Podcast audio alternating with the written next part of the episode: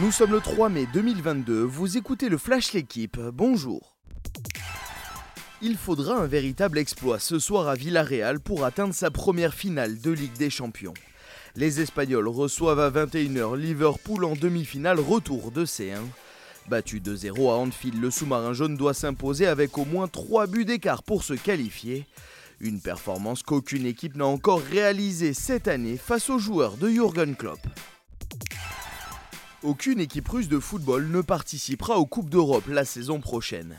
L'annonce a été faite hier par l'UEFA à la suite de l'invasion de la Russie en Ukraine. Cela inclut la Ligue des champions masculine et féminine, la Ligue Europa, la Ligue Europa Conférence et la Youth League. Pas de Ligue des Nations non plus pour la sélection nationale. Enfin, la sélection féminine est exclue du prochain Euro et sera remplacée par le Portugal. Après un mois, loin de toute compétition, Gaël Monfils a réussi son retour. Le Français s'est imposé hier 6-3, 6-0 face à Carlos Jimeno Valero au premier tour du Masters 1000 de Madrid. C'était le premier match du Parisien depuis sa défaite à Miami fin mars. 21e au classement ATP, Monfils affrontera au deuxième tour le numéro 1 mondial Novak Djokovic. Ce sera seulement le quatrième tournoi cette saison pour le Serbe après Dubaï, Monte Carlo et Belgrade.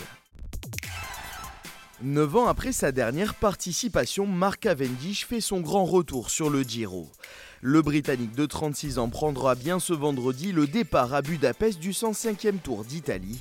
Le sprinter de l'équipe Quickstep a remporté 15 étapes sur cette compétition entre 2008 et 2013. Cavendish a déjà glané 3 succès cette saison, dont le dernier lors de Milan-Turin. Merci d'avoir suivi le Flash l'équipe. Bonne journée.